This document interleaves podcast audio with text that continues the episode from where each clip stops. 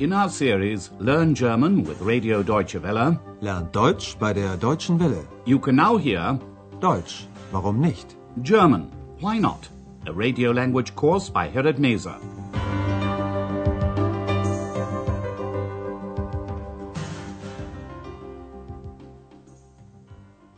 Hello and welcome back. Today you can hear Lesson 18.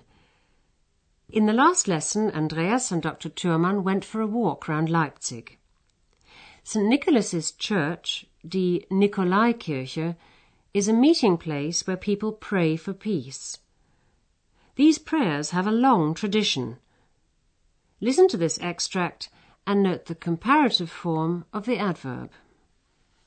Ja, diese Tradition gibt es immer noch, obwohl zurzeit weniger Menschen kommen. Und diese Tradition gibt es nicht erst seit 1989, es gibt sie schon viel länger. In today's lesson, which is called Porcelain, the White Gold, Porzellan, das weiße Gold, Andreas and Frau Berger visit Meissen, where the famous porcelain is manufactured. Frau Berger explains how an alchemist discovered how to make it. The story dates back almost 300 years. Listen to what Frau Berger says. Kennen Sie die Geschichte, wie hier in Meißen das Porzellan erfunden wurde? Nein, aber sie interessiert mich. Die Geschichte, die ich Ihnen jetzt erzähle, ist wahr. Also, vor fast 300 Jahren lebte hier ein Mann, der Friedrich Böttger hieß. Er hatte ein Hobby, das damals viele Menschen hatten. Er beschäftigte sich mit Alchemie. Und die Alchemisten hatten vor allem ein Ziel. Sie wollten Gold herstellen. Genau. Aber Friedrich Böttger behauptete, er könne das. Er behauptete, und zwar laut, er könne Gold herstellen. Und das war sein Unglück. Wieso sein Unglück? Weil nun der König von Preußen, der davon hörte, unbedingt dieses Gold haben wollte. Andreas and Frau Berger are in Meissen. They're visiting the famous factory where porcelain has been manufactured for almost 300 years. Frau Berger asks Andreas if he knows the story of how porcelain was first made in Meissen. Listen once again. Kennen Sie die Geschichte, wie hier in Meißen das Porzellan erfunden wurde? Frau Berger explains that the story she's about to tell is a true story. Die Geschichte, die ich Ihnen jetzt erzähle, ist wahr. Nearly 300 years ago, a man named Friedrich Böttger lived here. Also, vor fast 300 Jahren lebte hier ein Mann, der Friedrich Böttger hieß. He had a hobby shared by many people at that time. Er hatte ein Hobby, das damals viele Menschen hatten. Böttger was interested in alchemy. Er beschäftigte sich mit Alchemie.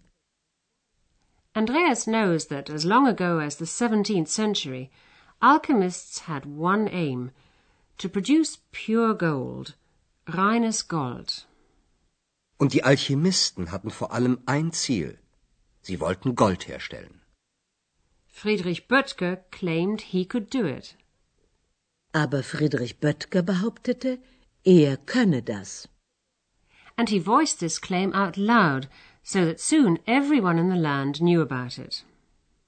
Er behauptete, und zwar laut, er könne Gold herstellen.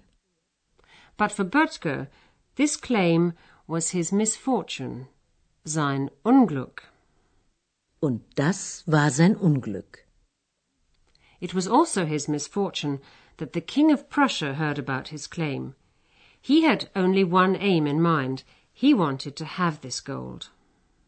Weil nun der König von Preußen, der davon hörte, unbedingt dieses Gold haben wollte. The King of Prussia had his men go after Böttger. Böttger fled to Saxony and asked the ruler of Saxony to protect him.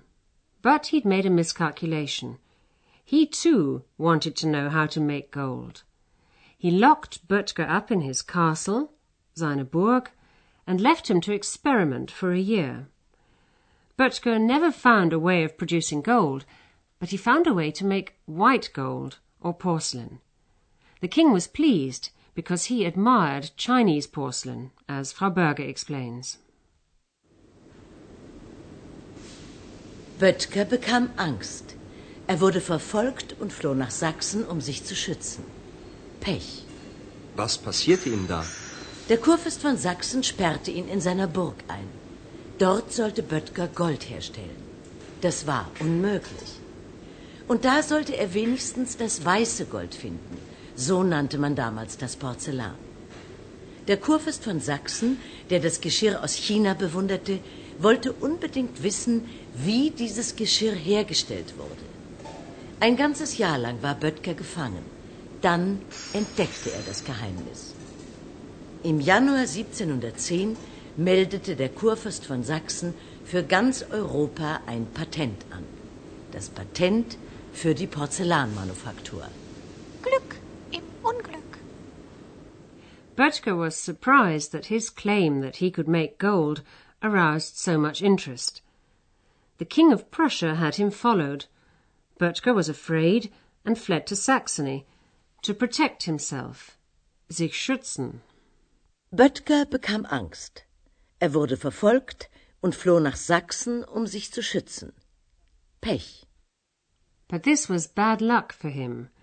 The ruler of Saxony locked him up in his castle. Der Kurfürst von Sachsen sperrte ihn in seiner Burg ein. Böttger was supposed to make gold, but it wasn't possible. Dort sollte Böttger Gold herstellen. Das war unmöglich. Frau Berger goes on to say that at least he found out how to make white gold or porcelain. Und da sollte er wenigstens das weiße Gold finden.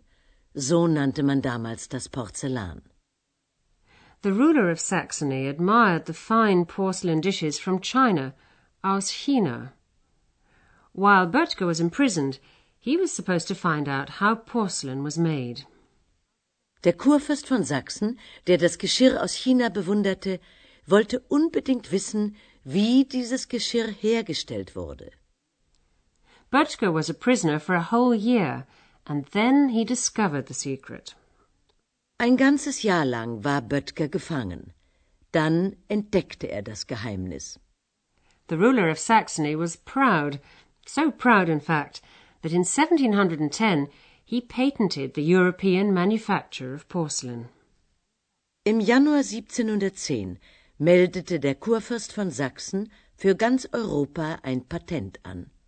Das Patent für die Porzellanmanufaktur. X sums up the story by saying it was a blessing in disguise, or as they say in German, it was fortune in misfortune. Glück im Unglück. Böttger's misfortune was that he was taken prisoner, but he was fortunate because during that time he discovered how to make porcelain.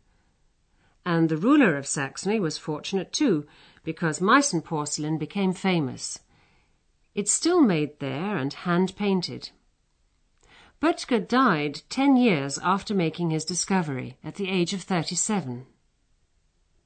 And there we leave Meissen and take a look at one of the grammar points we've come across today relative clauses.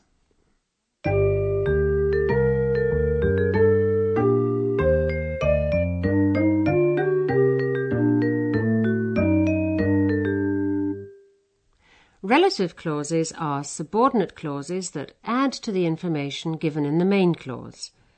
They can refer to a person or to a thing. Two sentences can be combined using a relative clause. Listen to the example. First, you'll hear two separate sentences, then one sentence containing a relative clause. Vor fast 300 Jahren lebte hier ein Mann. Der Mann hieß Friedrich Böttger. Vor fast 300 Jahren lebte hier ein Mann, der Friedrich Böttger hieß. The relative pronoun comes immediately after the noun it refers to. It has the same form as the definite article. When it refers to a masculine noun in the nominative case, the relative pronoun is der. Vor fast 300 Jahren lebte hier ein Mann, der Friedrich Böttger hieß. When it refers to a feminine noun in the nominative case, the relative pronoun is die. Note that the verb in the relative clause goes to the end of the clause. Die Geschichte, die ich Ihnen jetzt erzähle, ist wahr. When it refers to a neuter noun in the nominative case, the relative pronoun is das. Er hatte ein Hobby, das damals viele Menschen hatten.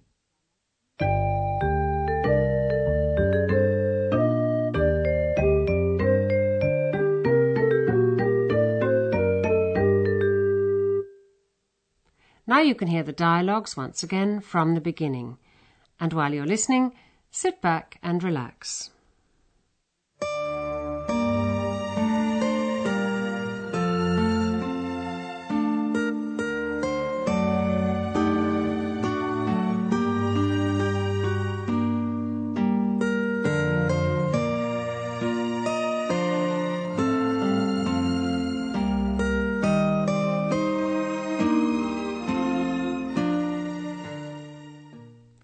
Frau Berger talks about an alchemist who told everyone that he knew how to make gold.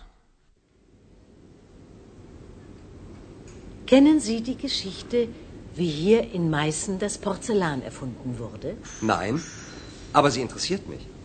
Die Geschichte, die ich Ihnen jetzt erzähle, ist wahr. Also, vor fast 300 Jahren lebte hier ein Mann, der Friedrich Böttger hieß. Er hatte ein Hobby, das damals viele Menschen hatten. Er beschäftigte sich mit Alchemie. Und die Alchemisten hatten vor allem ein Ziel. Sie wollten Gold herstellen. Genau. Aber Friedrich Böttger behauptete, er könne das. Er behauptete, und zwar laut, er könne Gold herstellen. Und das war sein Unglück. Wieso sein Unglück? Weil nun der König von Preußen, der davon hörte, unbedingt dieses Gold haben wollte. Böttger was taken prisoner. He didn't succeed in making pure gold, but he found out how to make white gold or porcelain.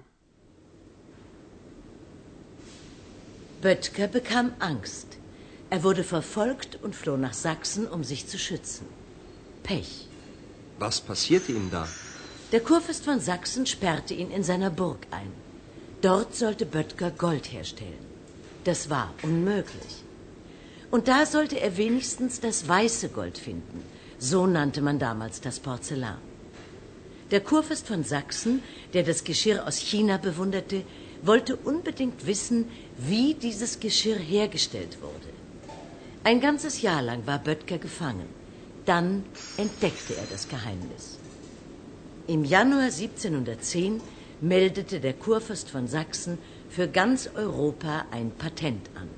Das Patent für die Porzellanmanufaktur. Glück im Unglück. Well, that's all for today. In the next lesson, you can hear Andreas's report on the federal state of Saxony-Anhalt.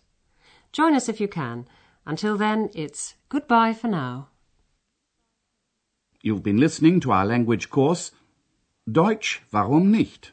A production of Radio Deutsche Welle in cooperation with the Goethe Institute in Munich.